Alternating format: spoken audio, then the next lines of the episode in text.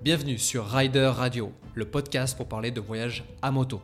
Je suis Rechad et je vous emmène à la découverte de celles et ceux qui traversent le monde. Dans cet épisode, je suis allé à la rencontre de Jen Vincent. Avec son père, il a traversé l'Himalaya en passant par l'un des cols carrossables les plus hauts du monde, le Kardungla, à plus de 5600 mètres d'altitude et tout ça en sidecar.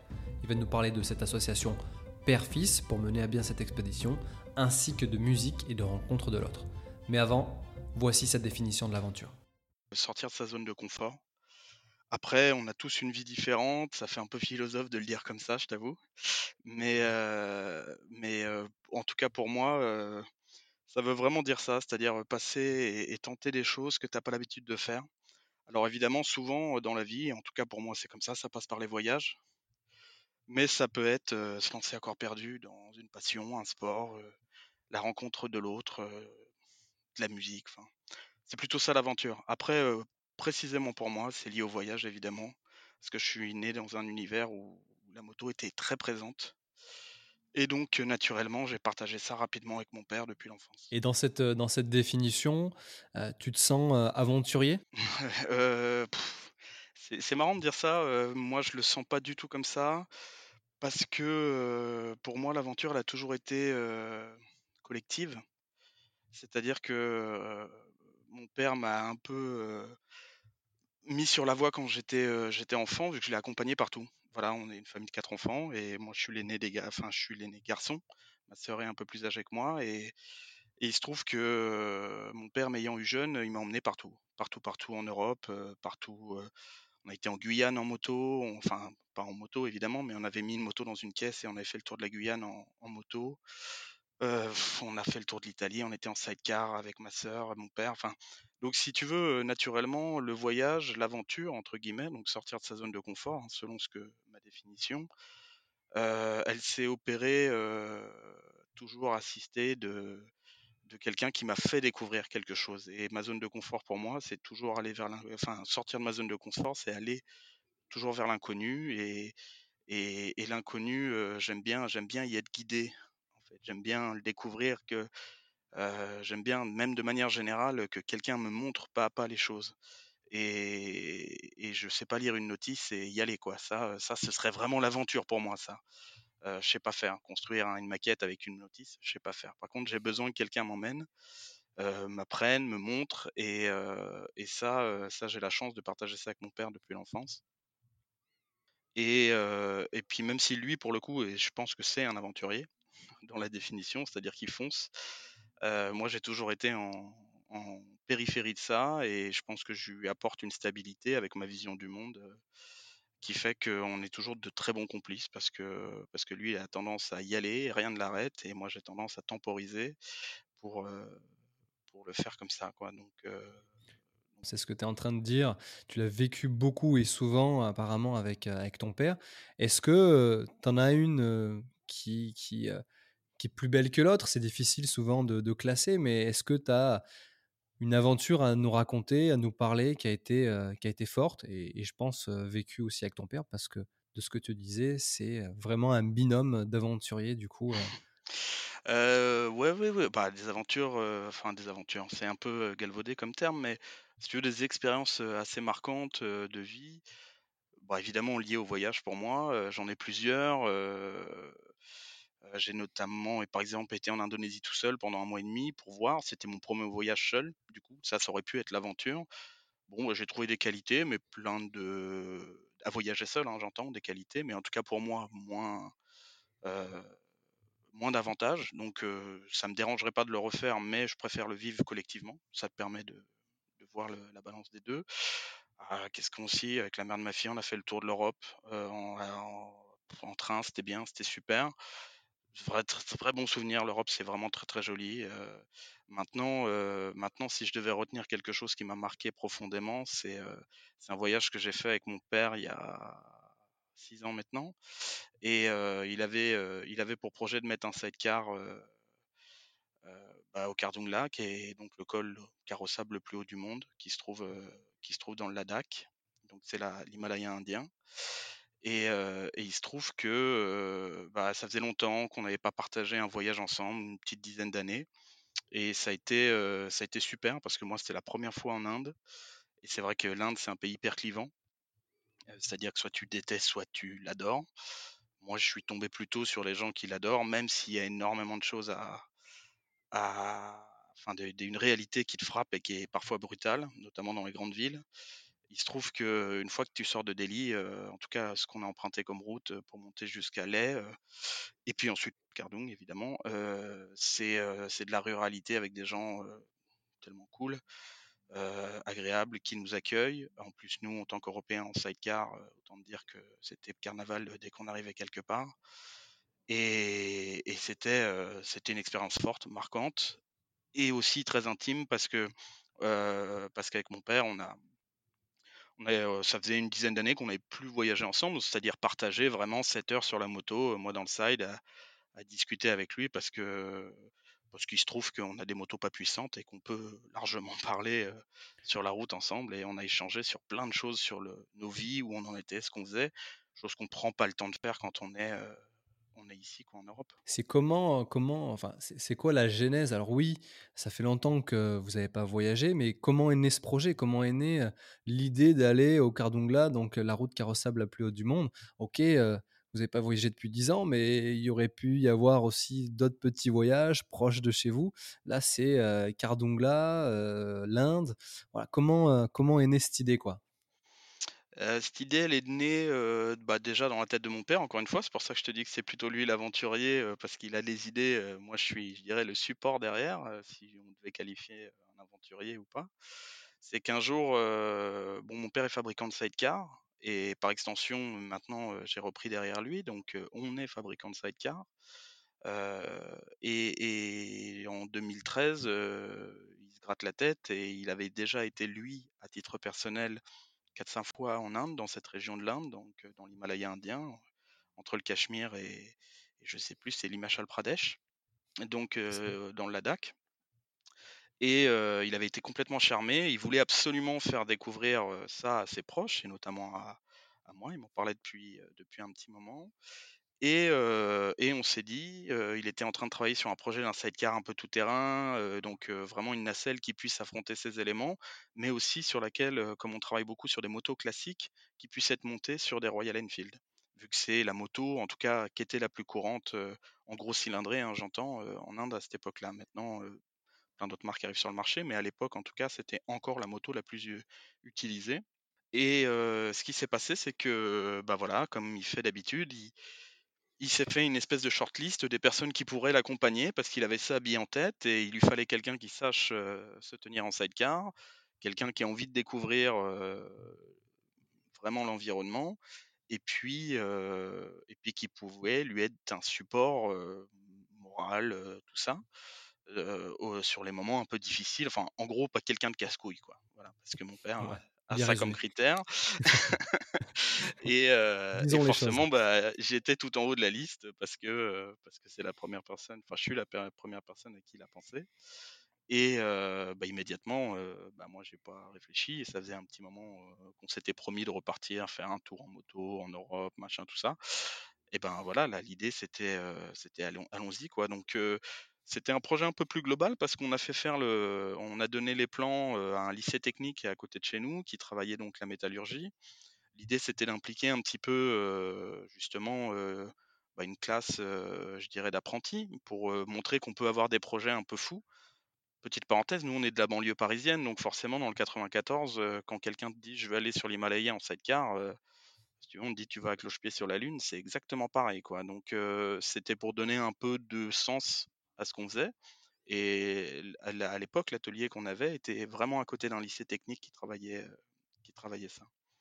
Donc, donc on a proposé les plans. Évidemment, le chef d'atelier, lui, de ce lycée technique était motard.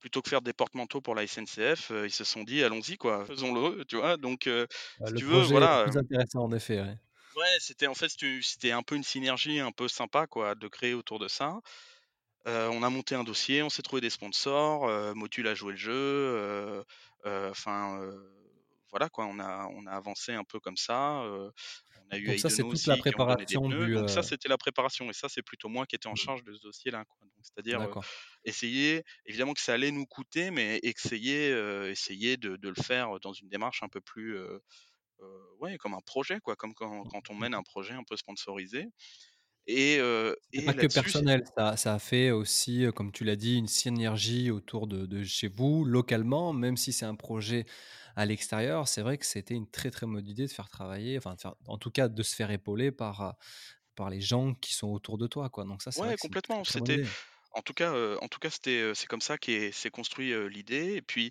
en finalité aussi, on a on a été pas mal aidés par, par Vintage Rights, par Alex Zurcher qu'on connaît, depuis la création de Vintage Rights et et donc heu, quand on est arrivé une fois sur place, il nous a mis à disposition des motos, en fait. Donc heu, on a pu atteler ça, on est parti avec, avec, un ami de toujours qui lui fait des voyages en Afrique, qui nous a fait un film et d'ailleurs on retrouve ça sur un un sidecar sur le toit du monde qu'on a mis en ligne sur YouTube. Je le mettrai en lien aussi du du podcast, heu, Ouais, bah, c'est Carlo Cozzi, voir, qui a fait ça, qui est un voyagiste, lui spécialisé plutôt sur l'Afrique. Alors lui aussi, c'était une découverte là, il a 35 ans de voyage en Afrique, il a même le record de tour d'Afrique en sidecar dans les années 80. Heu, enfin, c'était quelqu'un, lui, pour le coup aussi, est un aventurier, vraiment qui gagne à être connaître Tu me à donneras être ses connu, coordonnées. pardon. Je te donnerai ses coordonnées, et Carlo, heu, Carlo nous a accompagnés, nous a fait ce film et là là, pour moi, c'est une leçon de vie parce que parce que Carlo a une soixantaine d'années et heu, il découvre l'Inde avec des yeux d'un enfant émerveillé, quoi. Alors qu'avec avec, heu, ouais 35-40 ans, peut-être même de voyage à travers le monde, il pourrait faire le mec, heu, tu vois? Il a fait l'ascension du Kilimandjaro, heu, 19 fois, enfin, tu vois? Il pourrait, faire le mec blasé et j'ai trouvé ça merveilleux qu'un qu'un mec arrive, dans un pays qu'il connaît pas, qui est complètement différent de ce qu'il connaissait, heu, bah, il était sur tous les coups jamais fatigué, à bondir partout, rencontrer les gens, aller voir ce qui se passe, aller manger dans n'importe quelle gargote parce qu'il avait envie de voir, c'est, La beauté des voyages, c'est vrai quoi. que même si on a beaucoup d'expérience, alors c'est un grand mot, hein, de l'expérience dans un voyage parce que, chaque région, même au fond du jardin, on peut on peut être surpris, par la découverte de de ce qu'on va voir et heu et ça m'étonne pas, c'est vrai, hein, on peut être surpris et là, ça, c'est l'avantage des voyages, de l'aventure, on peut être surpris tous les jours et c'est pour ça qu'on est un petit peu piqué, un petit peu drogué de de tout ça. On a envie, tous les jours de découvrir parce que, ben, voilà, on revoit, des paysages, des gens avec des yeux d'enfant et et je l'entends bien et je le comprends bien, c'est vrai. Moi, je reviens un petit peu sur, sur le sur le projet et en tout cas sur la préparation du sidecar. Ça, on on l'a bien compris et c'est vrai que c'est un c'était un super projet de faire travailler un petit peu tout le monde. Mais mais toi, comment tu t'es préparé, on va dire, psychologiquement, là, quand ton père, il te dit, heu: «Heu, viens, on va dans l'Himalaya, on va bourlinguer en sidecar». Alors je connais un peu les, heu, les pistes himalayennes, mais plutôt du côté du Népal. Je l'ai fait en moto, donc heu, sur 2 roues. Heu, c'est déjà chaud, c'est déjà compliqué, c'est déjà physique, fatigant, en plus de l'altitude et cetera. Heu, moi, je suis en train de t'imaginer avec ton père dans le side. Enfin, je me dis: «Mais où il t'a emmené, quoi? Il t'a emmené dans une galère». Enfin, en tout cas, je l'imagine comme ça, quoi. Donc comment toi, tu t'es préparé psychologique? Et puis sur place, comment, physiquement, physiologiquement, tu as pu, pu bosser, quoi? Bah, écoute, heu, je t'avoue qu'en fait, heu, moi, c'est des questions, heu et encore une fois, c'est pour ça que je dis que je suis en périphérie. C'est que, c'est que, avec mon père, depuis l'enfance, on a eu plein de galères, hein, évidemment en moto, crever sur le bord de la route, attendre, heu, 6 heures que quelqu'un vienne te chercher sous un pont d'autoroute, heu, je sais pas moi, casser une bielle, sur une bécane quand tu tu reviens de Belgique ou d'Italie ou enfin voilà quoi, tu vois? Des choses comme ça, heu, si tu veux, moi ça jalonne, heu, mon enfance depuis toujours. Donc si tu veux, on en est toujours sorti. donc j'ai pas ce stress, déjà, premièrement. On en est toujours sorti. et puis je dirais même d'avoir vécu ça, enfant, ça te fait relativiser énormément, tu vois? Ça va, tu es en vacances, c'est un donc j'ai pas pas cette, cette peur de l'inconnu, surtout qu'en fait, ayant voyagé un peu, je dis bien un peu, hein, je suis pas du tout un globe-trotter, heu, qui a passé, heu, énormément de temps ailleurs qu'en France, mais j'ai quand même voilà, j'ai voyagé dans pas mal de pays. Heu, il se trouve que nous, on pense qu'on est toujours perdu, au trou du cul du monde, alors qu'il faut avoir passé, heu, je sais pas 5 heures dans le désert, heu, saharien pour se rendre compte qu'en fait, les routes que tu empruntes, c'est des routes, en fait. Donc, elles sont empruntées. Donc, il y a du monde. Donc, si tu veux, ça, c'est pas du tout un truc qui m'angoisse. Et pour toute la partie technique, il se trouve que j'ai la chance d'avoir mon père qui assure. Donc, si tu veux, moi, j'ai juste la logistique à m'occuper. Et la logistique, bah, c'est pas du tout compliqué, quoi. Enfin, pour moi, hein, se préparer un peu en avance, prévoir les pièces détachées, aller chercher un peu de sponsor parce que sinon ça coûte trop cher, hein, ce genre d'aventure, parce qu'il a fallu envoyer la caisse du sidecar avec les attaches et le châssis en amont, trouver un transporteur, l'envoyer à Delhi. Le stress, il était plus est-ce qu'elle va se perdre? Tu vois, est-ce qu'elle va pas être coincée entre deux containers et puis que tu vas la dédouaner, tu vas mettre, je sais pas, trois jours de plus pour la dédouaner et toi, bah, ça te fait trois jours de moins, donc ça veut dire qu'il faut que tu ailles plus vite, tu savoures moins. Ça, c'était un stress un peu en amont. Une fois qu'elle est arrivée, qu'on a été accueilli à Delhi dans le garage de Vintage pour pouvoir le monter, le sidecar, bah, après c'est que du bonheur, quoi, parce que, parce que tu montes la chance et, même si toute la route en fait de New Delhi jusqu'à Manali, elle n'est pas terrible, terrible, parce que ça reste justement, je voulais, je voulais que tu nous parles, excuse-moi, je voulais que tu nous parles de, de l'itinéraire. Donc l'idée c'était de partir de Delhi jusqu'à Manali, et après dans les grandes lignes, vous allez jusqu'où? Alors on passe le premier col hein, autour derrière Manali qui est, qui est, le Rotang, si je dis pas de bêtises et puis bah, là, tout de suite, tu es dans le bain. C'est-à-dire que Manali, c'est vraiment, tu es dans l'Himachal Pradesh et puis c'est très vert, si tu veux, c'est très comparable, mais bon, je pense que tu le sais un petit peu vu que tu as pas mal voyagé. la haute montagne, c'est la haute montagne. C'est-à-dire que quand tu es à 2000 mètres, que tu sois dans les Alpes, dans l'Himalaya ou j'imagine dans les Andes, tu es à 2000 mètres. C'est-à-dire que tu as les mêmes essences d'arbres, plus ou moins les mêmes qui poussent, et ainsi de suite. Après, une fois que tu passes le Rotang, qui est quand même assez haut, je crois qu'il est autour de 3007, 3008, je crois. Je sais plus Il me semble que c'est ça, ouais. Voilà, je sais plus exactement.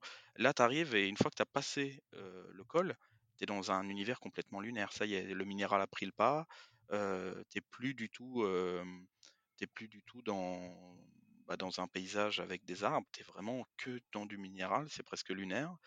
nous, on a fait sur cette période où il n'y avait pas trop de moussons donc, en fait, il y avait les glaciers qui fondaient. Donc, le matin, tu as un petit filet d'eau et puis en fin d'après-midi, tu as, presque ouais, un cours d'eau qui passe sur la route. C'est pour ça qu'il faut rouler plutôt le matin pour que ce soit moins dangereux. Comme ça, tu pas trop de passage à guet.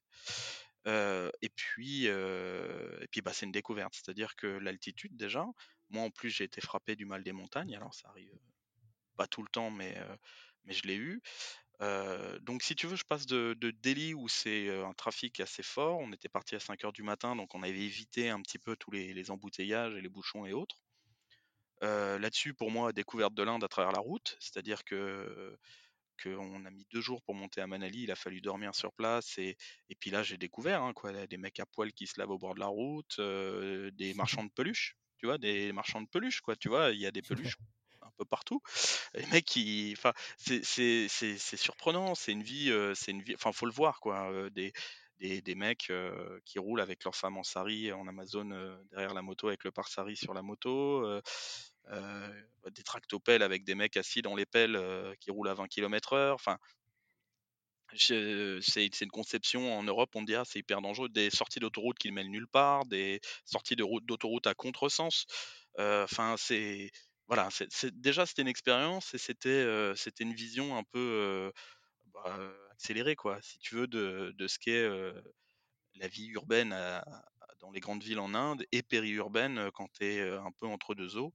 Et puis après, quand tu arrives dans l'Himachal Pradesh, c'est complètement différent. Là, tu rentres dans quelque chose d'un petit peu moins grandiloquent, beaucoup moins peuplé, même si tu as des villes où ils sont vite 100 000 habitants, mais c'est quand même moins peuplé que les grandes agglomérations. Et puis, et puis bah, surtout, tu as la nature qui est, qui est, quand même assez présente, tu as de moins en moins d'infrastructures. Et puis, plus tu montes dans la montagne, bah, plus tu arrives sur de la, la nature brute. Donc, c'est assez plaisant. Enfin, en tout cas, moi, j'y ai trouvé mon compte.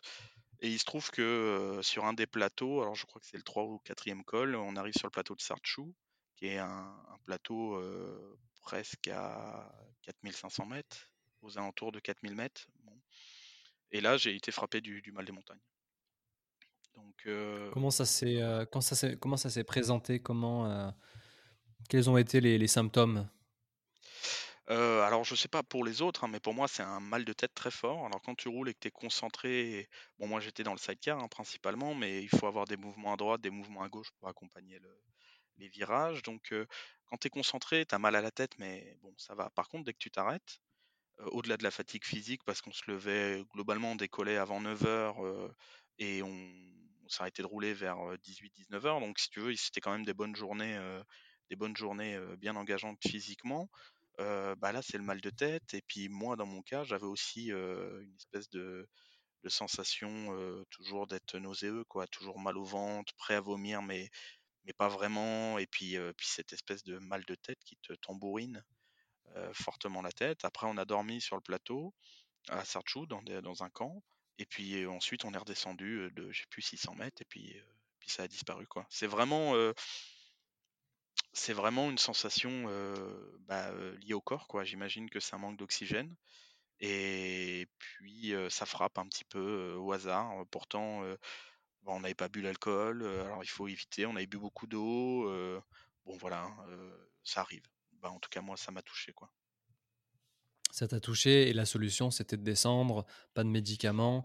Heu, souvent, en Non, il y a du Diamox mais, je suis pas, ouais, je suis pas, voilà, on prend pas il y a des effets secondaires un peu étranges, heu Mmh heu, mh. voilà, Non, mais je pense en que ça a été la la meilleure idée et puis d'ailleurs, c'est le le meilleur, meilleur médicament, c'est, c'est de descendre et et tout de suite ça va ça va un petit peu mieux. Donc, ouais, ouais, non, mais je le je le comprends et moi je l'ai je l'ai pas eu, j'ai eu des petits, des petits ressentis, notamment au Pérou, dans dans les Andes, Mmh mais, mais l'avantage, au Pérou, c'est qu'on peut prendre de la coca, donc il suffit de de Ah de ouais, la fameuse, ouais. mâcher ouais, ouais, donc, je pense que ça m'a aidé. En plus, j'aimais ça donc, donc, je m'en faisais, des bonnes des bonnes tasses Bon, bah, cool. Et c'est bon ça. ouais, non, non, c'est parfait, c'est parfait. Tu parlais, au tout début du du podcast que tu as fait, enfin, que tu as apprécié, la compagnie des des Ladakhi. Est-ce que tu as une rencontre, une anecdote, qui, qui est sympa à partager, parce que, parce que tu as fait une rencontre un petit peu, bah, comme dans les voyages, tu sais, au détour d'un virage, on fait une rencontre. Est-ce que est-ce qu'au Ladakh, c'est un peu la même chose? On rencontre facilement les gens?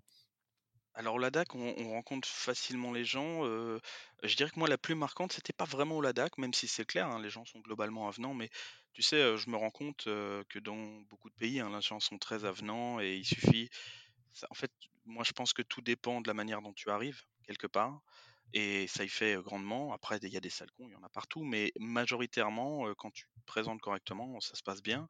Mais la rencontre la plus marquante sur ce voyage-là, c'était plutôt un en fait, on s'est arrêté un petit peu avant, d'arriver à Manali. Alors je me rappelle plus du tout, mais on était, il se trouve que mon père avait été avec sa compagne, Monique, l'année précédente en fait, faire un voyage en moto et elle avait eu un petit accident.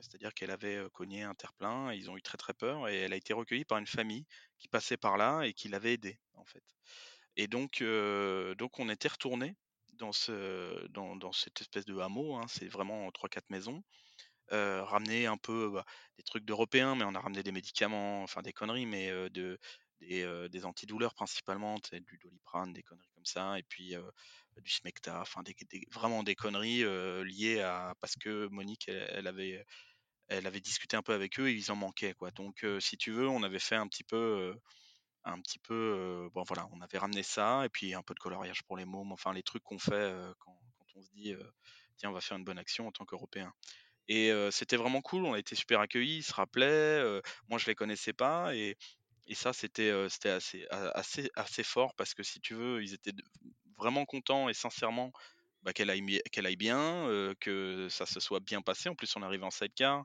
Mon père, il a emmené les anciens, il a emmené aussi, il a aussi, emmené, la grand-mère et autres, en sidecar donc c'était, tu vois, tout un petit attroupement comme ça peut se passer dans ce genre de cas. Ça paraît cliché, mais c'était vraiment comme ça. C'est-à-dire qu'il y avait, bah, toutes les personnes de la famille qui étaient là et donc on a bu le thé chez eux et moi je suis musicien, j'avais pris ma guitare, on jouait des morceaux, enfin j'ai joué 1 ou 2 morceaux et et c'était cool parce que même si, heu, ils parlent pas spécialement anglais, heu, il y avait quand même un un échange et il y avait un y avait un un mec, de la famille qui avait à peu près mon âge, une trentaine d'années et forcément on échangeait peut-être un peu plus, tu vois? Parce que, parce qu'on a globalement les mêmes âges et je lui demande à un moment, vu qu'il me dit: «Ah la guitare c'est chouette, c'est sympa, enfin la musique». Je lui demande: «Mais toi tu fais quoi pour ton temps libre?» Et et là, il me regarde et me dit: «Mais qu'est-ce que tu veux dire par du temps libre?»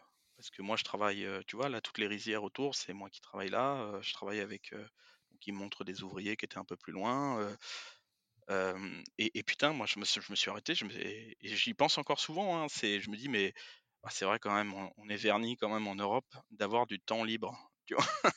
Donc de se trouver une bonne raison d'avoir du temps libre. Donc ça, c'est une des premières cl claques et une deuxième claque que j'ai reçue, c'est, auquel je pense souvent. Quand on était à Ley, on a rencontré, des Cacheméries qui étaient, qui sont souvent commerçants, hein, à Ley et donc on discute de choses et d'autres et évidemment, il y avait, il y avait des gens, qui engagent facilement la parole aux Européens. Ley, c'est quand même une ville qui est fréquentée par des Européens depuis quand même pas mal de temps et donc les discussions étaient décomplexées et il y avait un des un des des mecs qui était qui accompagnait, le magasin sur lequel on est on allait acheter une connerie, qui était sur le point de se marier. Alors tu vois les les échanges étaient très sympas, tu vois? Je sais pas comment dire, tout le monde était très content de, de de pouvoir le vivre comme ça et heu et donc on discute, ensemble et il me dit, il me dit, que, au-delà de son mariage, c'est ses parents qui ont choisi sa femme et qu'il l'a jamais vue, qu'il va la voir pour la pre la 1re fois demain. Alors moi, j'arrive avec mes conceptions européennes et romantiques de la vie: «Eh gros, tu peux pas faire ça, pourquoi tu vois comme ça? Tu l'as jamais vue, tu es sûr? Tout ça, nin nin» et lui, et lui, il me dit: «Non mais attends, elle est forcément bien pour moi parce que c'est ma mère qui l'a choisie». Alors je lui dis: «Comment ça, c'est ta mère qui l'a choisie?» tu vois? Et et donc il me dit: «Beh oui, elle me connaît ma mère, bon après nos familles, ça s'arrange, tout ça, tout ça, tout ça, mais mais voilà, je sais que ça va être une bonne épouse» et donc moi je fort de mes convictions, je lui dis: «Mais non, mais attends, c'est pas possible».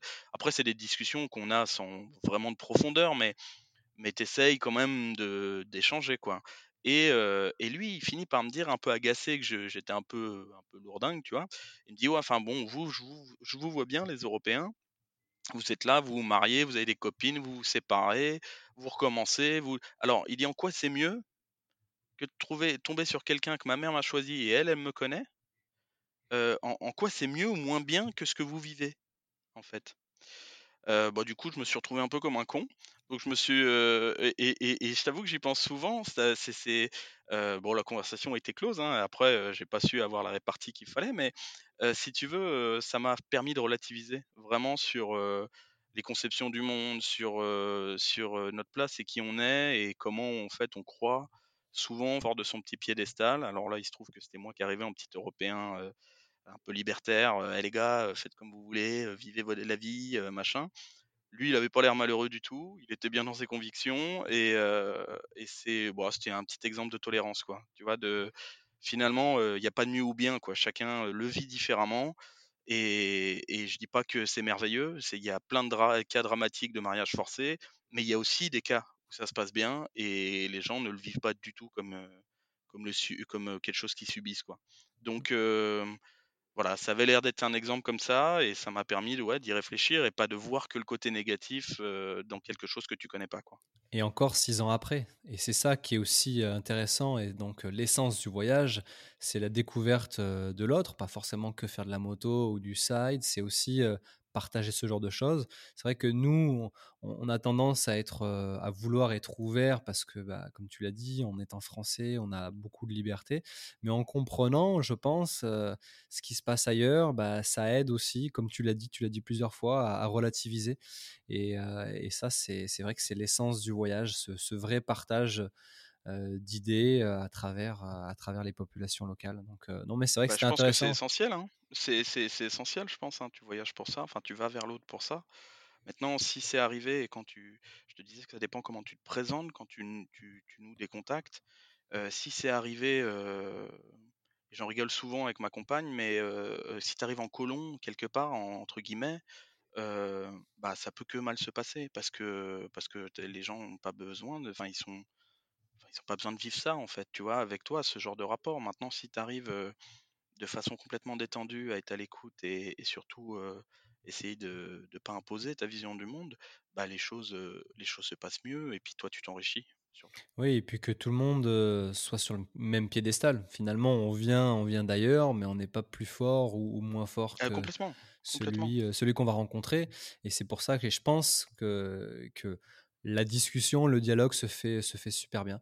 Et heu et puis c'est marrant parce que je pense qu'arriver en sidecar, ça doit rajouter aussi, heu, un côté, un côté d'ouverture ou de curiosité en tout cas, où les gens voulaient vraiment venir vous voir, vous demander un petit peu ce que vous faisiez là, en sidecar, ça doit pas être très, alors déjà je pense qu'en moto, en tant qu'Européen, ça doit pas être, quelque chose de très commun en tout cas. Alors aujourd'hui peut-être un petit peu plus, mais mais en sidecar, je pense qu'en effet, il doit pas y avoir de masse de personnes qui l'ont fait, hein, donc ça doit attiser, Bah, écoute, c'est toujours pareil, c'est que le sidecar a ça de magique, hein et si nous, on est dans le sidecar, mon père, roule la moto depuis l'enfance, mais mais il s'est mis à r très rapidement à avoir un sidecar. Ma sœur, moi, mes 2 autres frères, on a grandi en sidecar. On en avait un 4 places, on en a eu des 2 places, on en a eu, de toutes sortes et de tout poil avec, plein de motos différentes.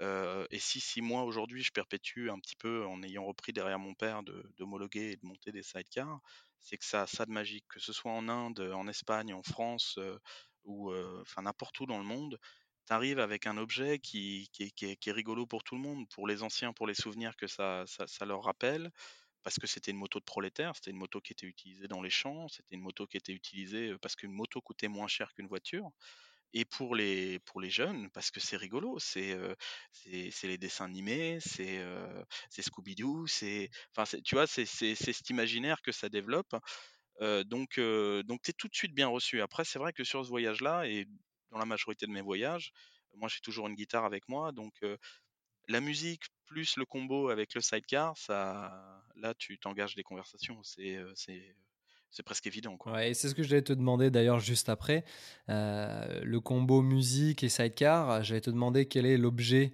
que tu as toujours eu, tou toujours eu besoin d'avoir sur ce sur ce trip. Alors des fois quand j'ai, heu, des riders qui ont voyagé, c'est un outil, c'est, heu, c'est un petit objet qui les a aidés à se sortir d'une galère. Toi, j'ai l'impression que c'était quand même la guitare, non? Bah, ouais, ouais, mais si tu veux, ça c'est toujours pareil. C'est comme moi, je suis un peu un feignant, heu, si tu veux, en termes d'organisation, mise en place, heu, ça une fois que c'est fait en amont, bah, je fais que vivre mon voyage, quoi, tu vois? Heu, bah, l'objet que j'ai toujours avec moi, c'est, en général un bon livre et puis une guitare, quoi. Donc, la guitare pour engager la conversation, un bon livre, en général, bah, c'est parce que mon grand-père adorait Victor Hugo, donc du coup, je me prends Victor Hugo et je me fais les œuvres complètes petit à petit, tu vois? Mais, heu, mais ça te permet de t'isoler et de penser à autre chose et et puis, heu, de lire de la bonne littérature. Est-ce que, heu, bah, imaginons qu'il y a 2 heu, 2 fous un peu comme vous qui souhaitent, faire, l'Himalaya en sidecar, c'est c'est quoi le conseil ultime à donner pour préparer cette aventure? Enfin, pour faire cette aventure carrément? Bah, pour faire cette aventure, je sais pas si j'ai un conseil vraiment à donner là-dessus, si ce n'est d'oser, quoi. Parce que rien n'est compliqué à travers le monde, en fait, tu t'aperçois qu'il y a des gens sympas partout, il y a des gens qui sont là pour t'aider partout. Qu'on a la chance aujourd'hui que même si tu casses quelque chose, que tu perds quelque chose, si tu as le facteur temps avec toi, tu as toujours quelqu'un qui va t'aider.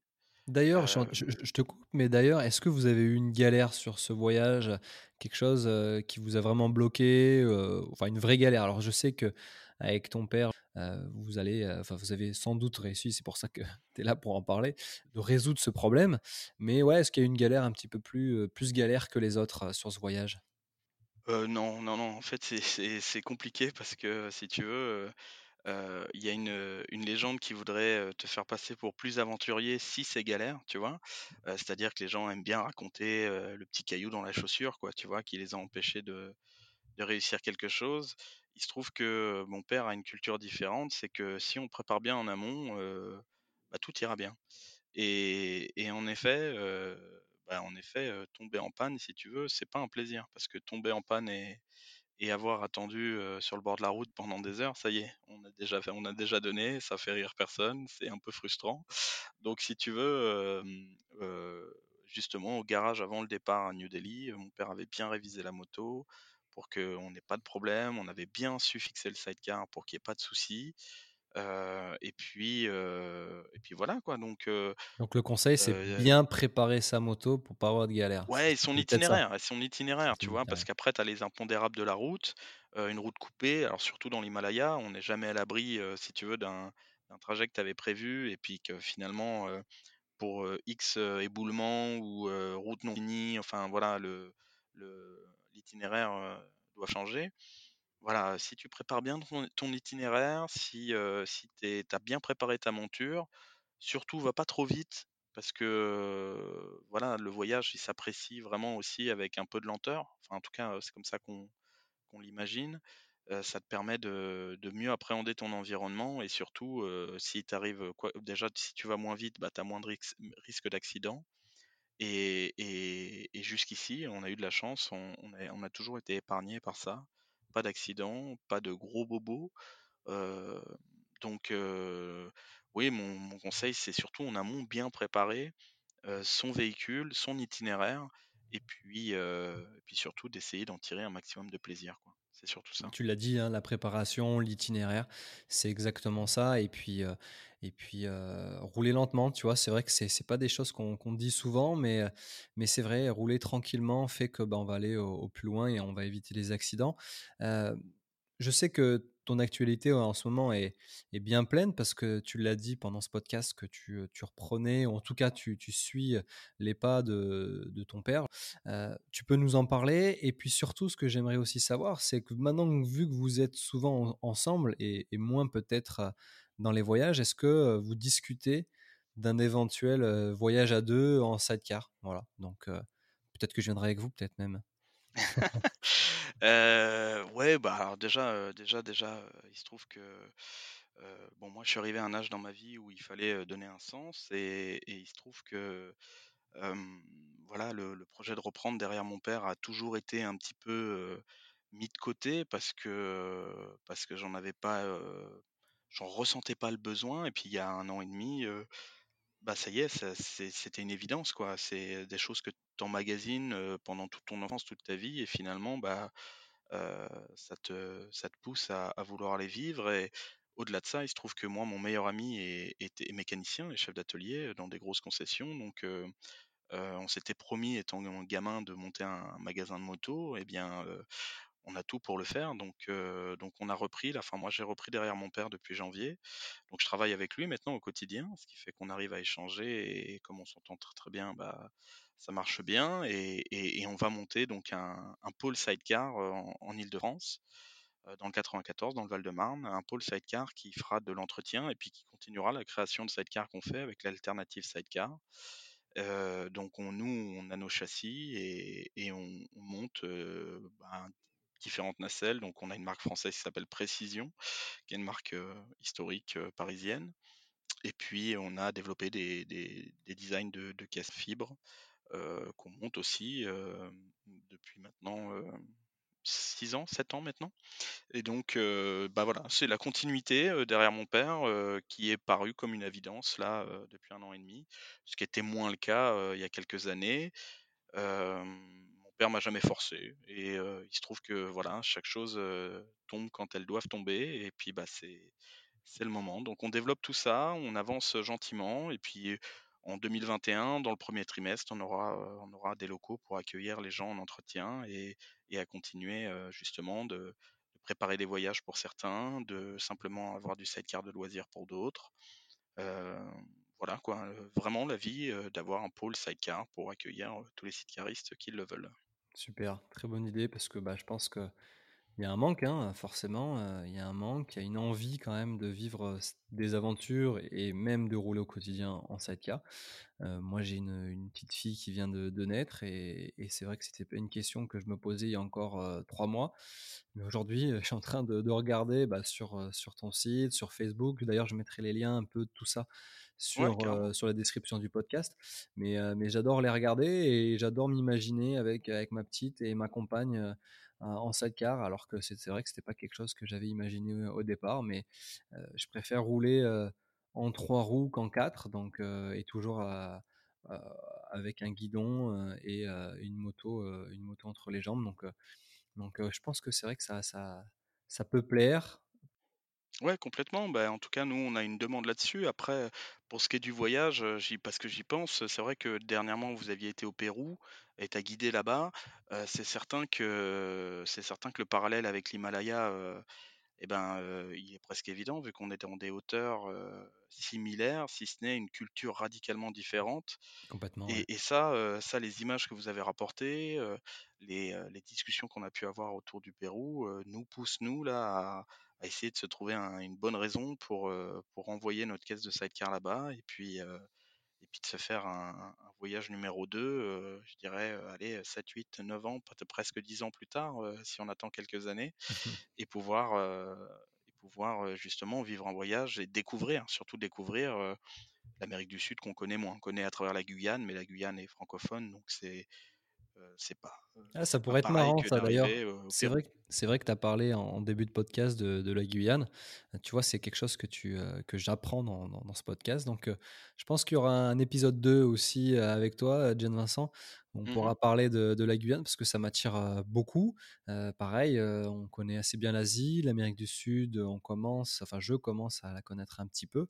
Mais la Guyane, même si, elle a des des consonances françaises, on on en connaît, on en connaît très peu et puis surtout, je j'osais pas imaginer, emmener une moto et un sidecar donc ouais, pourquoi pas? Parce que j'imagine plus de la jungle, des difficultés à rouler. Alors peut-être que sur des petits passages, les Guyanais ont besoin de de moto pour, pour passer, mais c'est vrai, faire un road trip carrément, heu, ouais, ça me ça me botte bien de qu'on se fasse un deuxième épisode, heu et qu'on parle qu'on parle de ça.